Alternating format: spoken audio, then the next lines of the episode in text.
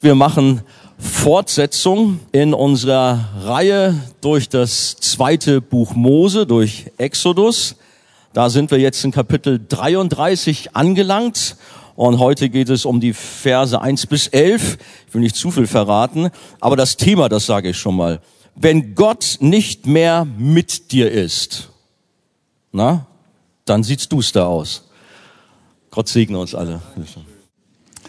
Ja, Andi hat es schon gerade gesagt, wenn Gott nicht mehr mit dir ist. Und äh, wir lesen dazu äh, aus Gottes Wort, 2. Mose 33, nehmen wir zunächst mal bis Vers 6, 1 bis 6. Ich fand, ich, ich habe das Empfinden, ihr steht auch gerne in der Versammlung. Habt eben gestanden. Lasst uns noch mal aufstehen und dann ein bisschen kräftig durchatmen und äh, nehmen wir diese ersten sechs Verse. 2. Mose 33, Vers 1 bis 6.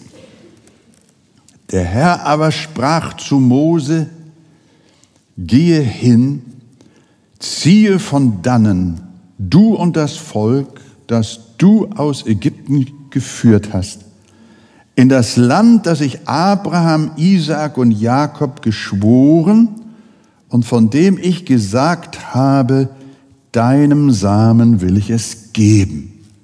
Und jetzt, ich aber will einen Engel vor dir hersenden und die Kanaaniter, Amoriter, Hethiter, Peresiter, Heviter und Jebusiter ausstoßen, in das Land, das von Milch und Honig fließt. Denn ich will nicht mit dir hinaufziehen. Denn ich will nicht mit dir hinaufziehen, weil du ein halsstarriges Volk bist. Ich würde dich sonst unterwegs verzehren. Als das Volk diese harte Rede hörte, trug es Leid. Und niemand legte seinen Schmuck an. Und der Herr sprach zu Moses, sage den Kindern Israel, ihr seid ein halsstarriges Volk. Wenn ich nur einen Augenblick in deiner Mitte mit ihnen hinaufzöge, müsste ich dich vertilgen. Und nun lege deinen Schmuck von dir, so will ich sehen, was ich tun will. Da rissen die Kinder Israel ihren Schmuck von sich ab beim Berg Horeb. Zunächst mal bis dahin.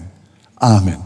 Nehmen wir Platz miteinander. Wir merken schon, da ist ordentlich äh, Spannung drin in unserem Text wie überhaupt im zweiten Buch Mose. Ein gewaltiges Buch. Man muss sich Zeit nehmen und auch äh, die Liebe nehmen, die Lust am Wort des Herrn und wir werden von der Bibel und von Gottes heiligem Geist hineingenommen in gewaltige Taten Gottes. Eine kurze Rückschau nochmal, damit wir wissen, was eigentlich war, wo wir sind. Wir erinnern uns, dass Gott dem Mose auf dem Berg Sinai einen gewaltigen Plan eröffnet hat. Sie waren ja im Sinai angekommen, die zehn Gebote hat der Herr verkündigt und nun war Mose wieder auf den Berg äh, zum Herrn gerufen worden und da offenbarte Gott ihm den Plan einer Stiftshütte, einer Wohnung Gottes mitten unter dem Volk. Nicht extra vom Volk, sondern dieses Heiligtum Gottes, die Wohnung Gottes sollte mitten im Camp platziert sein.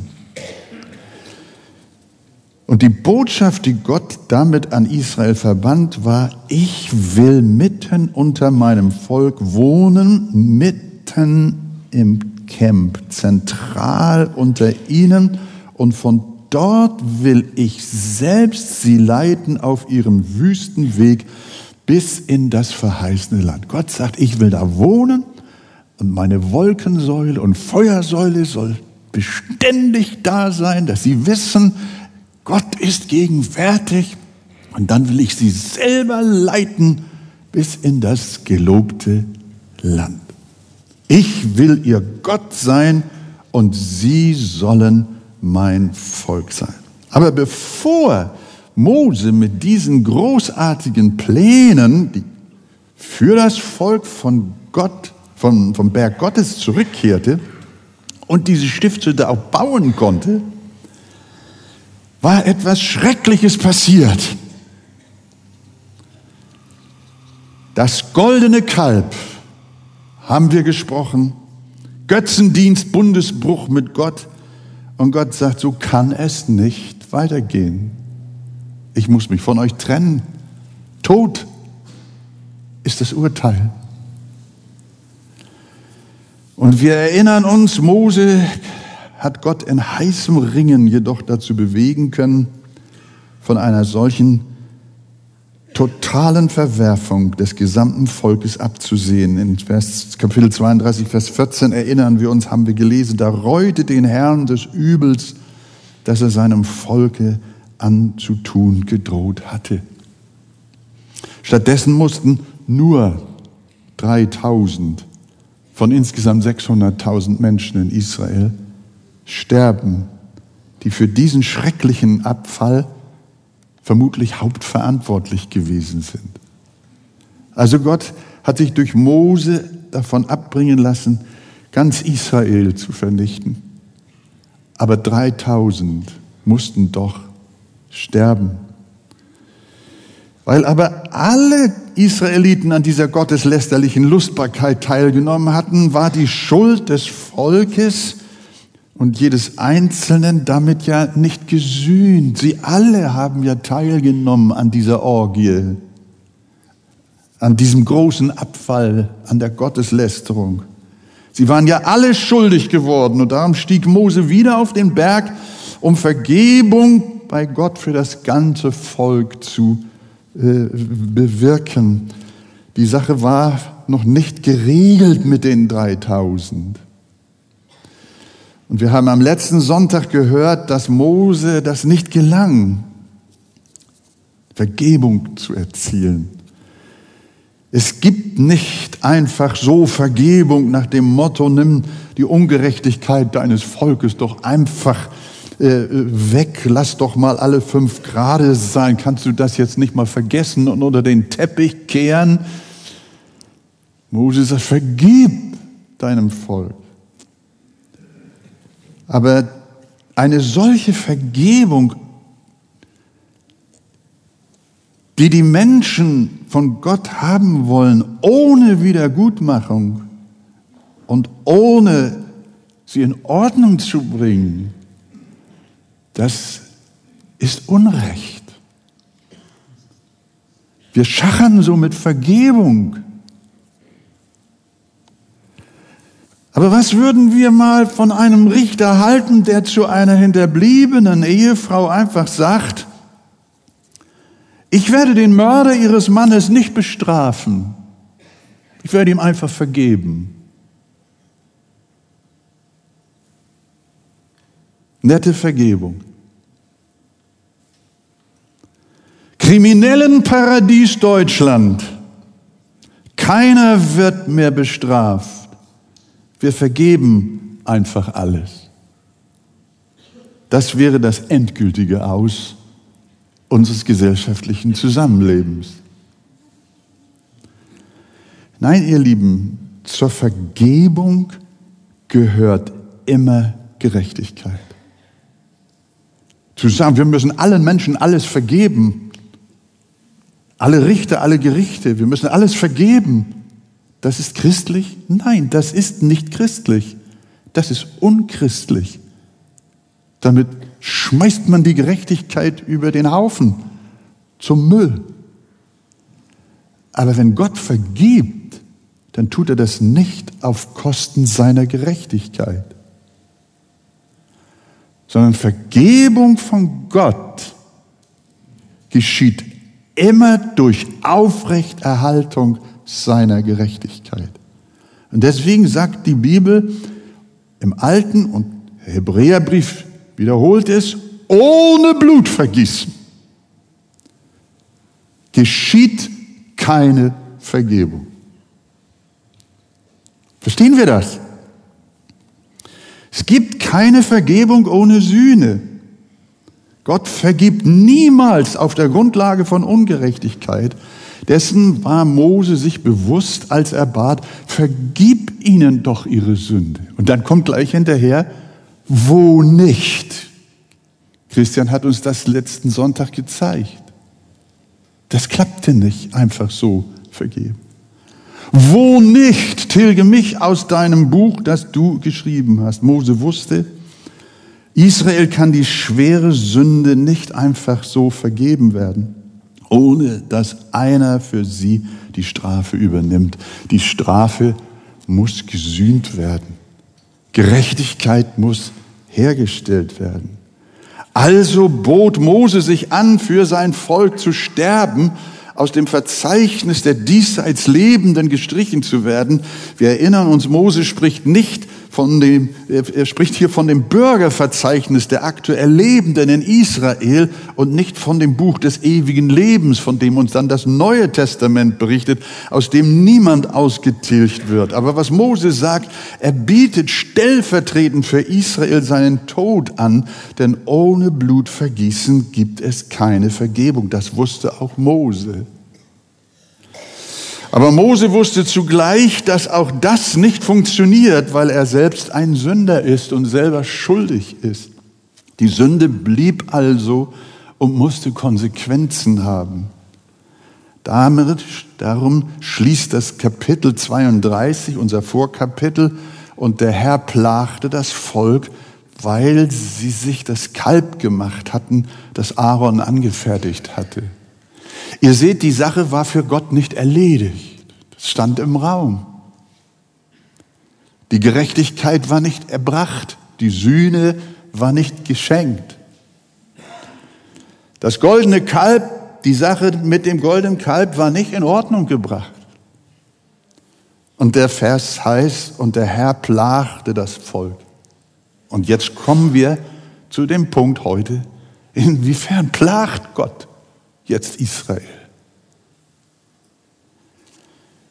Wie sieht die Plage aus? Ganz einfach. Gott sagt zu Mose, stopp! Exodus ist Schluss mit mir. Stiftshütte war gestern. Meine Wohnung unter dem Volk wird nicht mehr gebaut. Ich bin nicht da. Die ganze Geschichte wird abgeblasen. Ihr könnt noch und werdet noch nach, nach äh, Kanaan gehen und ihr werdet das Land erreichen, wo Milch und Honig fließt. Aber ich gehe nicht mehr mit diesem Volk. Ich werde ihm einen Engel geben von meinen Millionen aus dem Himmel. Der kann dann vorangehen. Aber nicht ich. Ich ziehe mich zurück, solange diese Geschichte nicht geklärt ist. Darum geht es in unserem Kapitel heute. Ich bin da raus. Wir haben gelesen, gelesen in Vers 2, 33, ich will aber einen Engel vor dir hersenden, aber ich will nicht in deiner Mitte hinaufziehen, weil du ein halsstarriges Volk bist. Ich würde dich sonst unterwegs vertilgen. Das wirkte wie ein schwerer Hammerschlag für Israel. Da platzte eine Bombe. Mose kommt mit den Plänen einer Wohnung Gottes vom Berge, voller Verheißung, voller Freude, voller Zukunft. Gott ist mit euch. Er baut eine Wohnung. Und er selber will euch führen. Und jetzt war es das. Das war schon ein Hammer.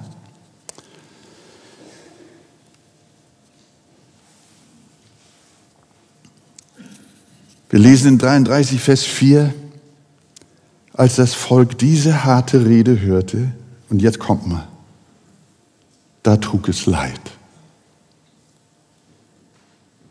Und niemand legte mir Schmuck an. Da war Trauer im Camp.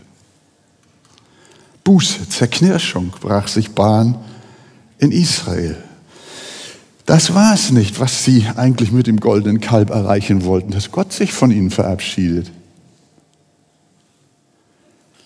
Ihre Sünde hatte Gott offensichtlich aus ihrem Leben, aus ihrer Gemeinschaft vertrieben. Er kündigte ihnen seine Gegenwart auf. Was half ein Engel? Was half ihnen eine sichere Wanderung? Was half ihnen das Land von Milch und Honig, wenn Gott nicht da ist? Was helfen alle Segnungen in deinem Leben? Und der lebendige Gott hat dich verlassen.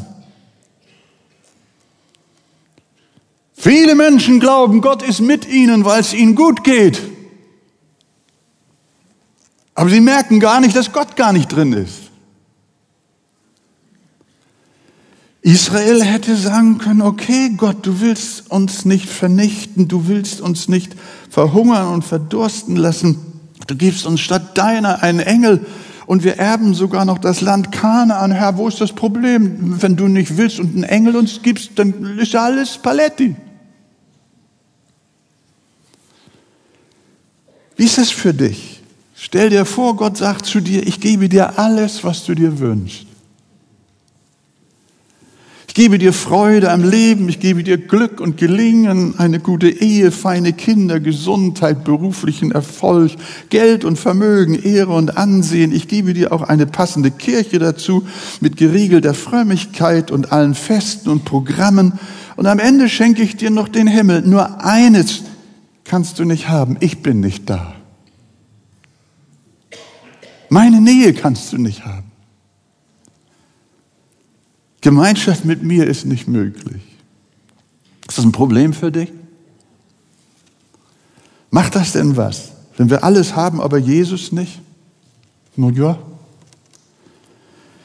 Alles haben können, nur auf den Heiland verzichten. Das scheint für viele Christen kein Problem zu sein.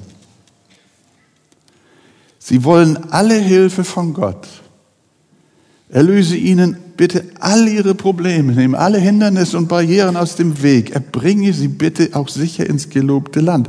Aber persönliche Gemeinschaft mit ihm ist ihnen nicht so wichtig. Der direkte Kontakt mit Jesus spielt in ihrem Leben nicht wirklich eine Rolle. Zeit mit ihrem Herrn ganz allein zu verbringen, weil sie Sehnsucht nach nichts anderem haben als nach ihm, das kennen viele Christen nicht. Das geht auch ohne. Aber ich sage Achtung, unser Text erinnert uns daran, wer alles hat, aber Gott nicht in seiner Mitte, der hat nichts. Der größte Segen, den es gibt, ist Gott selber der Geber und nicht seine Gaben. Das höchste und herrlichste Glück, das ein Mensch auf dieser Erde haben kann, ist die Gewissheit der Gegenwart seines Erlösers, seine Nähe und seine Gemeinschaft. Gott mag dir alles gewähren, was dein Herz begehrt, wenn er aber zugleich zu dir sagt, ich will nicht in deiner Mitte sein, ich will nicht mit dir hinaufziehen. Ich sag dir, das ist die größte Katastrophe, die ein Mensch erleben kann. Das ist die große Täuschung, fromme und manchmal christliche Täuschung, den Segen Gottes als das Große in seinem Leben zu haben und den Heiland gar nicht wirklich persönlich zu kennen.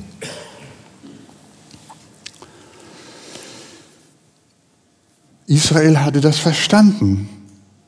Und Gott möge uns helfen, dass auch wir das heute Morgen verstehen. Das ist eine Botschaft für heute.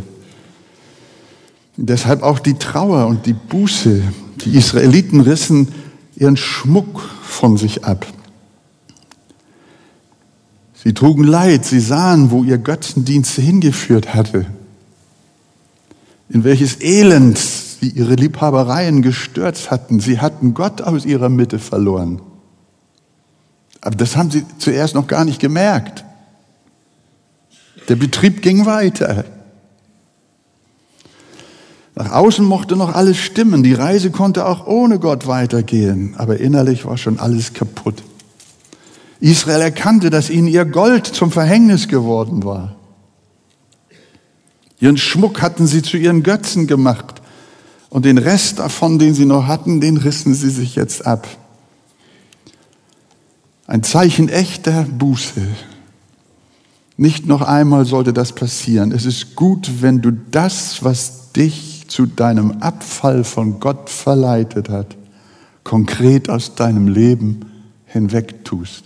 Hörst du das? Was war es, das dich zum Abfall und zur Sünde verführt hat? Tu es raus aus deinem Leben. Reiße es dir ab. Du läufst Gefahr, die Gegenwart deines Gottes zu verlieren. Der Heilige Geist ist betrübt.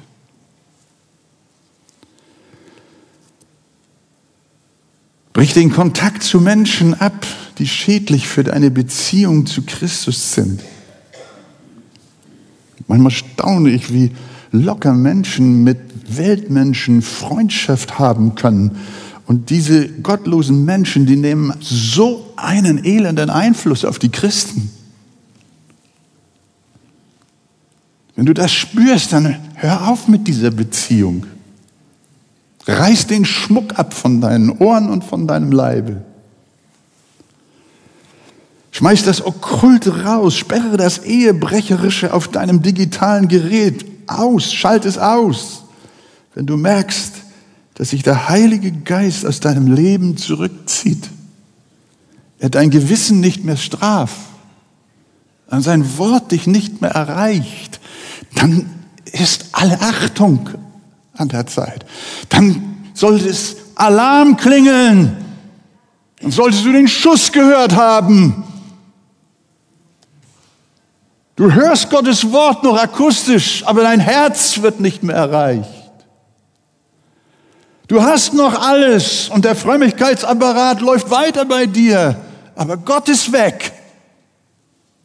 Der Heilige Geist ist nicht mehr da und du spürst es gar nicht. Das ist wie so ein Frosch, der langsam gekocht wird. Es wird immer heißer und immer heißer. Und du spürst gar nicht, wie du abstirbst. Es gibt Menschen, die sind hier Monate, Jahre in den Gottesdienst gegangen, haben Gottes Wort gehört, waren mal Christen, standen in der ersten Liebe.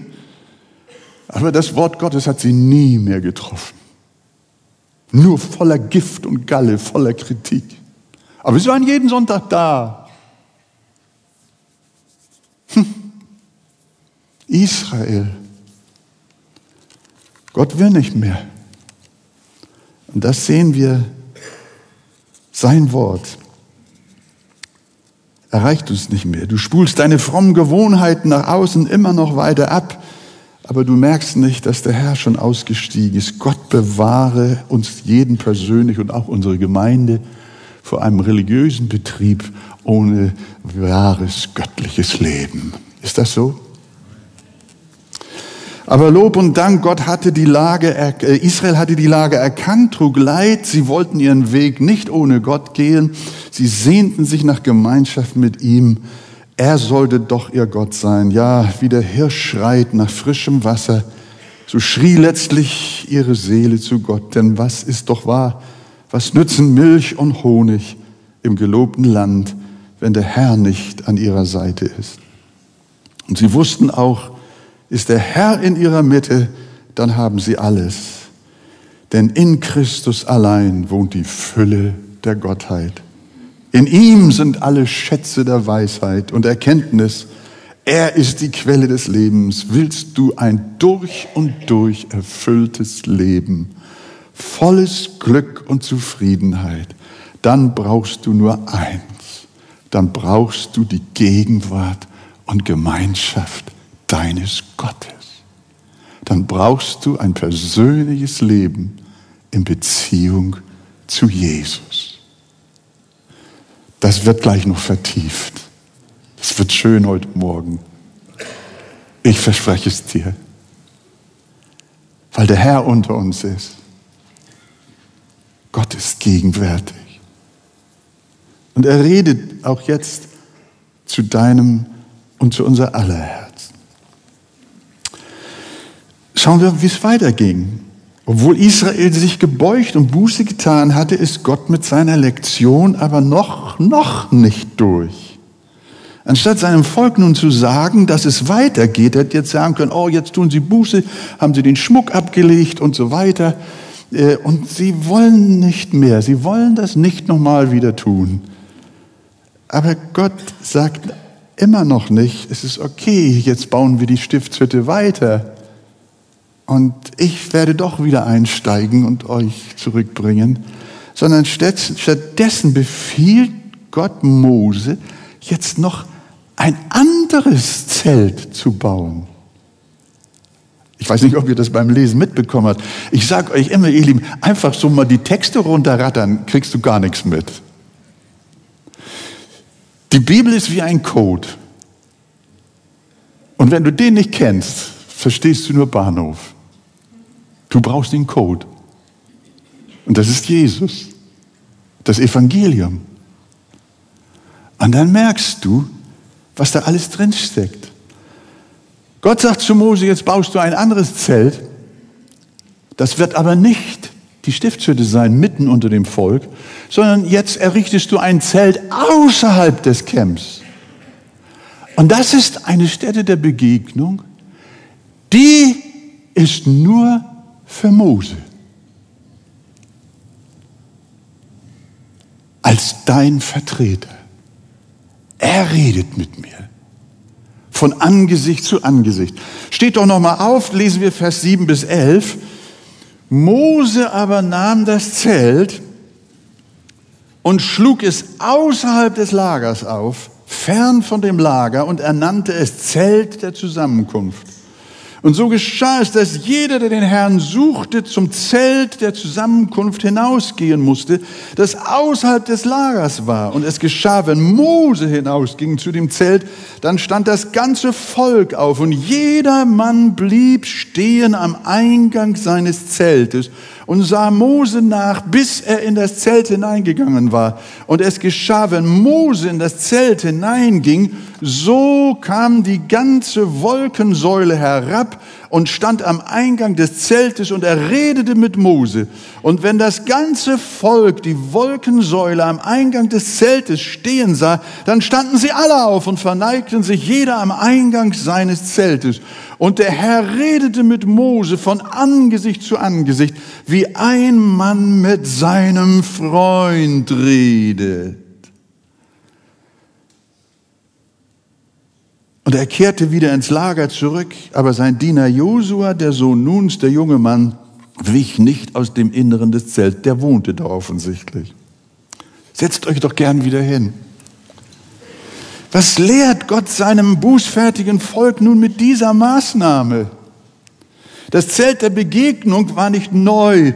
Es war schon früher als eine Art Provisorium da, bis die große, herrliche Wohnung Gottes, die Stiftshütte, aufgerichtet werden konnte, diente dieses einfache Zelt der Begegnung schon vorher. Aber in dieser Lage erklärte Gott dem Volk Israel etwas ganz Besonderes. Dass nämlich nur ein Mann in Gottes Gegenwart treten kann. Und dazu hat er bildhaft Mose auserwählt. Dieses besondere Zelt der Begegnung war nur ihm vorbehalten. Dieses Zelt war ein Zeichen der Gerechtigkeit Gottes. Und der große Abstand vom israelischen Lager war ein Zeichen der notwendigen Distanz zwischen dem sündhaften Volk und der Heiligkeit des Allerhöchsten. Deshalb durfte nur Mose in dieses Zelt der Begegnung hinein. Und das war immer der Fall, wenn die Wolke der Herrlichkeit Gottes über dem Zelt stand. Dann sah Israel von weitem, Gott redet mit Mose von Angesicht zu Angesicht für uns. Jetzt müssen wir versuchen, mal auf uns wirken zu lassen, wie das auf Israel gewirkt hat. Gott hatte gesagt, nein, ich wohne nicht mehr direkt in eurer Mitte, wegen eurer Sünde. Ich steige aus. Die Stiftshütte inmitten eures Lagers kann nicht gebaut werden. Stattdessen gibt es ein Zelt weit draußen von euch, auf große Distanz. Und da dürft ihr Mose hinschicken. Und der soll mit mir reden. Von Angesicht zu Angesicht. Gott redete schon durch den brennenden Dornbusch mit Mose. Er redete zuletzt auf der Spitze des Berges Sinai mit ihm und nun in diesem Zelt der Begegnung von Angesicht zu Angesicht. Das meint nicht, dass Mose Gottes Augen, seinen Mund und seine Nase gesehen hat. Nein, Gott ist Geist. Das brauchen wir nicht vertiefen. Das wissen Bibelleser. Die Jesus im Herzen haben. Gott ist Geist. Und niemand kann ihn sehen und leben. So heißt es gleich einige Verse in unserem Kapitel weiter. Nein, dieses von Angesicht zu Angesicht will sagen, dass Mose mit Gott innige, ja intime Kommunikation und Gemeinschaft gehabt hatte. Mose hatte direkten Zugang zur Herrlichkeit und Majestät des lebendigen Gottes und Mose redete vertraut mit ihm. Wie einst Adam im Paradies ungetrübte Gemeinschaft mit Gott hatte.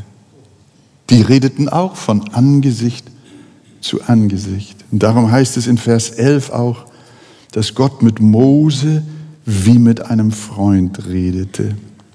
Liebe Gemeinde, in diesem Bild lag eine große Hoffnung für Israel. Sie selber hatten es verbockt und es sich verscherzt. Aber Gott gibt seinem Volk bekannt, ich komme nicht direkt zu euch in eure Mitte. Ich will nicht mitten unter euch wohnen. Aber ihr könnt durch einen Mittler zu mir hinauskommen. Wir wissen, hier ist Jesus abgebildet.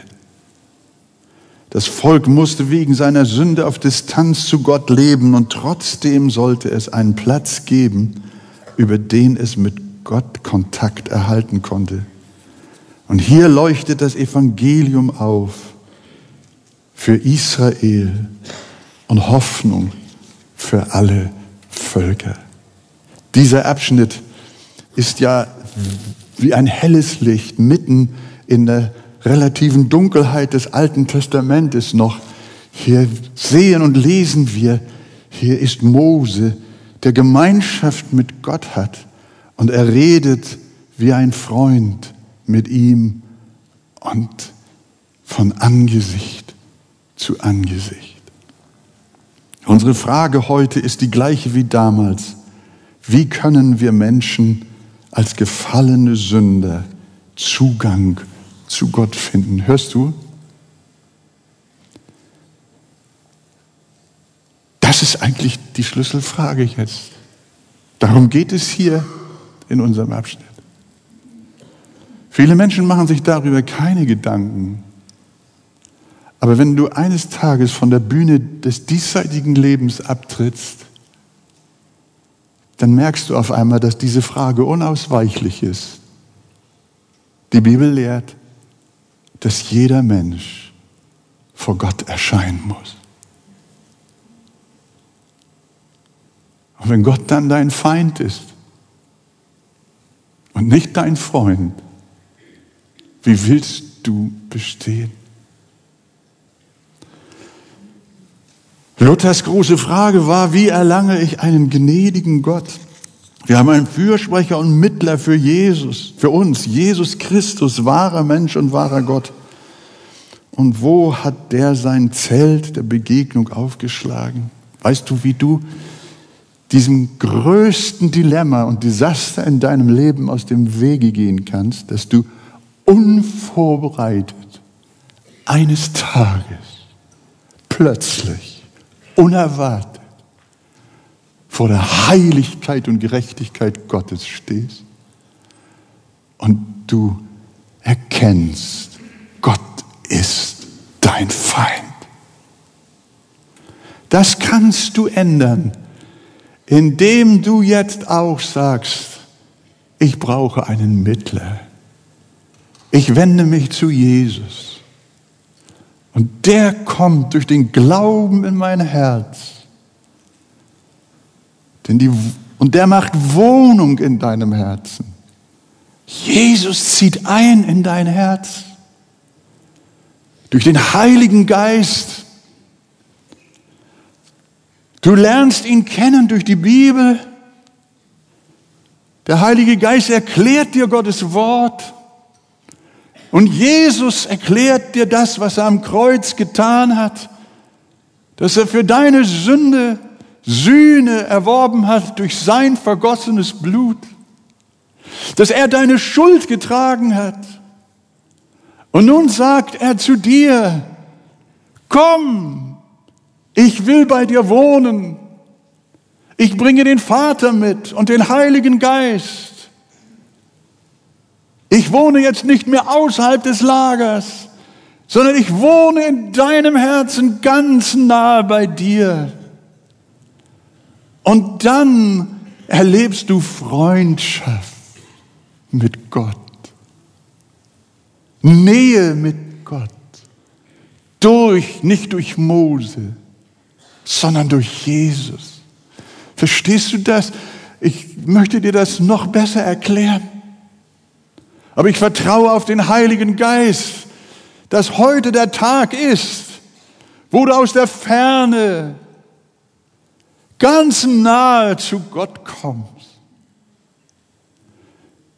Dass heute der Tag ist, an dem Gott dir nicht mehr fremd, sondern lieb geworden ist.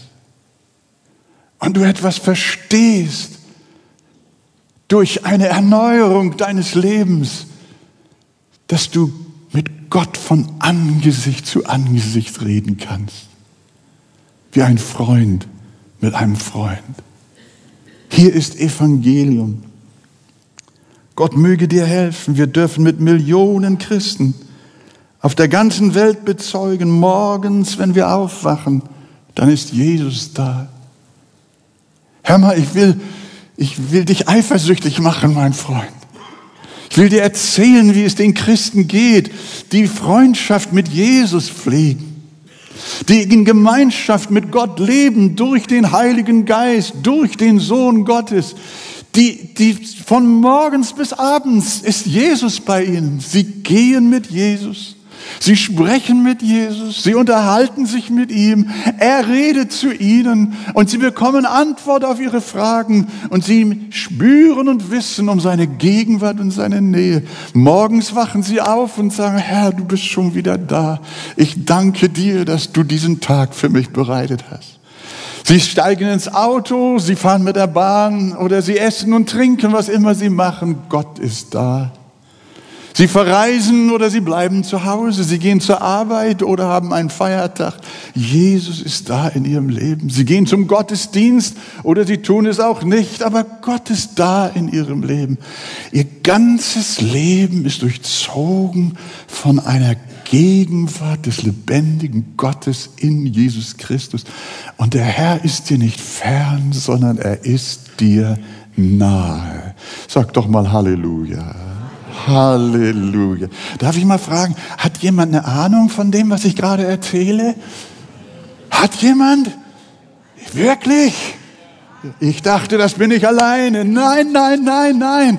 Alle, alle, die Jesus Christus durch den Glauben in ihrem Herzen aufgenommen haben, sind dorthin gekommen. Sie leben mit Jesus. Und wenn der, wenn der Tag vorbei ist, dann legen sie sich wieder hin, schön das Köpfchen aufs Kissen und dann wissen, das ist nicht das Kissen, sondern das sind die Arme Jesu. Und dann sagst du, gute Nacht, lieber Heiland, bis morgen früh, mein Gott ist mit mir. Jesus hat gesagt, ich bin bei euch alle Tage bis an der Weltende. Ist das wunderbar? Das ist das Evangelium, ihr Lieben. Vergebung, Annahme, Sühne durch das Blut Jesu Christi durch diesen einen Mittler, der eigentlich nur zu Gott kommen kann allein. Aber er nimmt uns mit, gereinigt, geheiligt und versöhnt in alle Ewigkeit. Halleluja. Dieses wunderschöne Lied, als ich das so in meinem Herzen vorbereitete, das kam mir dann, welch ein Freund ist unser Jesus. Kennt ihr das? Oh, wie hoch ist er erhöht er hat uns mit Gott versöhnt und vertritt uns im Gebet. Wer mag sagen und ermessen, wie viel Heil verloren geht, wenn wir nicht zu ihm uns wenden und ihn suchen im Gebet. Sind mit Sorgen wir beladen, sei es früh oder spät, hilft uns sicher unser Jesus, fliehen zu ihm wir im Gebet. Sind von Freunden wir verlassen und wir gehen ins Gebet, so ist uns Jesus alles, König, Priester und Prophet. Wenn jemand im Glauben Jesus Christus als seinen persönlichen Erretter in sein Herz und Leben aufnimmt, der wird auf einen Schlag ein Freund Gottes genannt. Der mit dir redet von Angesicht zu Angesicht. Plötzlich hast du einen realen lebendigen Gott. Und diese tausend Fragen, wo ist Gott und so weiter, das kannst du die Philosophen besprechen lassen. Du weißt genau, dass Jesus lebt, weil er bei dir ist und in dir ist und du kennst ihn und du redest mit ihm und er spricht mit dir durch sein Wort, durch seinen Heiligen Geist im Gebet, in der Gemeinschaft mit Gläubigen, in der Versammlung. Halleluja. Ist das schön? Ja, ja, wunderbar, ihr Lieben. Lasst uns ich, ich, bin auch, ich bin auch gleich am Ende, aber das, das möchte ich so uns allen ans Herz legen, weil das der Text tut. Meine Mutter war evangelisch-kirchlich erzogen, aber sie hatte keine persönliche Beziehung zu Christus. Als Kirchenmensch. Als man sie später, nachdem sie sich bekehrt hatte, fragte, was denn jetzt anders sei als vorher, dann hat sie geantwortet, vorher habe ich auch gebetet, aber jetzt weiß ich, dass Gott mich hört. Das, das habe ich nie vergessen. Vorher habe ich auch gebetet. Es gibt Menschen, die beten und beten, die können Vater unser und auch Rosenkranzgebete, alles. Bitte äh, nichts, ich will niemandes Gebet verachten. Aber es gibt, wird, gibt so viele Gebete in der Welt, aber sie kennen Jesus nicht. Sie kennen Gott nicht. Aber wenn Jesus in deinem Herzen wohnt, dann kennst du Gott. Dann ist er dein Freund. Für immer. Und dann hört er dich. Du redest mit Gott wie mit einem Freund und du weißt, dass er dich hört. Johannes 15, 13. Größere Liebe hat niemand als die, dass einer sein Leben lässt für seine Freunde. Und dann Vers 14 weiter. Und ihr seid meine Freunde. Ich nenne euch nicht mehr Knechte, denn der Knecht weiß nicht, was sein Herr tut. Euch aber habe ich Freunde genannt, weil ich euch alles verkündet habe, was ich von meinem Vater gehört habe. Wenn wir an den nächsten Sonntagen in 2. Mose weitergehen, dann werden wir sehen, wie Gott dem bußfertigen Volk am Ende doch wieder voll die Hand reicht. Hier haben wir einen kleinen Vorschattung, einen kleinen Lichtglanz des Evangeliums aufleuchten sehen. Wir wissen, dass Gott am Ende die Stiftshütte doch bauen lässt. Und dass am Ende es eine herrliche Einweihung gibt. Und Gott seinen Bund voll gehalten hat und er in ihrer Mitte voll und ganz ist. Das ist gewaltig. Deswegen möchte ich euch bitten, die nächsten Kapitel dürft ihr nicht fehlen hier in der Arche. Da geht es darum, wie Gott sich wieder mit seinem Volk eins macht und wie der alte Plan doch aufgenommen wird Und Gott ist am Ende nicht gereut, sein Vorhaben. Auch wenn Israel so versagt hat, macht Gott doch weiter mit seinem Volk. Und er wohnt doch unter ihnen. Und das ist die Botschaft für dich, auch wenn du voller Schuldgefühle bist. Du darfst zu Jesus kommen. Er macht weiter mit dir. Wir lesen, da bedeckte die Wolke die Stiftshütte. Ganz zum Schluss, 2. Mose 40. Da bedeckte die Wolke die Stiftshütte. Und die Herrlichkeit des Herrn erfüllte die Wohnung. Und Mose konnte nicht in die Stiftshütte gehen, weil die Wolke darauf ruhte und die Herrlichkeit des Herrn die Wohnung erfüllte. Gott hatte alle seine Verheißungen eingelöst, auch die, dass er mitten unter seinem Volk sein will. Dann heißt es Vers 38, denn die Wolke des Herrn war bei Tag auf der Wohnung und bei Nacht war Feuer darin vor den Augen des ganzen Israel, Hauses Israel, während aller ihrer Wanderungen. So schließt Kapitel 40 das zweite Buch Mose. Gott war mit ihnen während aller ihrer Wanderungen. Israel zeigte er seine Bundestreue nur durch ein Symbol, durch die Wohnung der Stiftshütte. Aber unsere Stiftshütte ist Jesus, die Wirklichkeit. Und er wird bei uns bleiben bis ans Ende. Und gepriesen sei er in Ewigkeit. Und alles folgt, wenn ihr mögt, sagt Amen.